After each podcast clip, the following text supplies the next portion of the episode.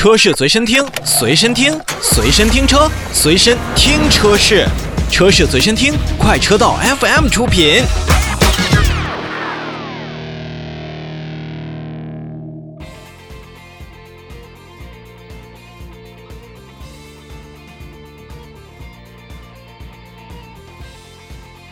来，再把目光头像为品牌。在说为品牌之前啊，要跟大家聊另外一个品牌巴博斯。这个品牌，我相信大家或者说是喜欢赛车、喜欢改装的咱们消费者朋友，一定会非常非常熟悉。离我们最近的巴博斯车型，那应该是巴博斯 Smart，也是那个 1.0T，曾经叫它疯狂老鼠的那一款车型。那现在呢，国内品牌和巴博斯来合作，那真的是寥寥无几。而长城品牌的魏又开始了这一个国内的首次创新。前两天，魏品牌旗下的豪华轿跑 SUV VV7 GT 巴博斯 Automotive 也是正式首发上市了，全球限量三百台，官方的指导售价是二十五点八八万元。作为魏品牌和全球最大、世界顶级的个性化定制品牌。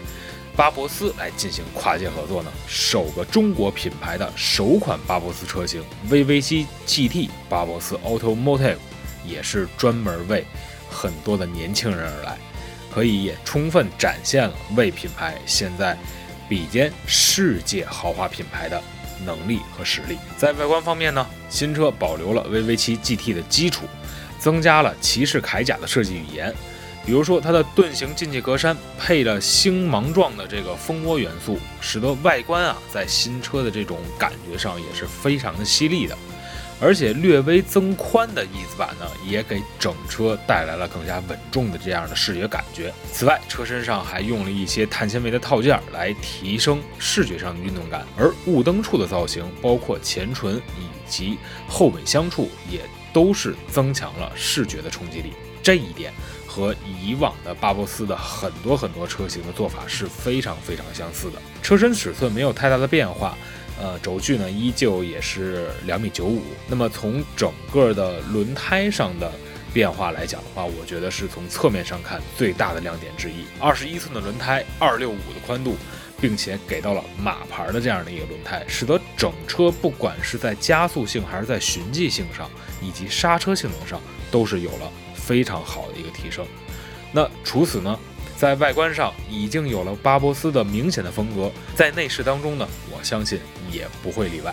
它的内饰选用了红黑配色，再加上一体式座椅的这样的感觉，而这一体式的座椅也在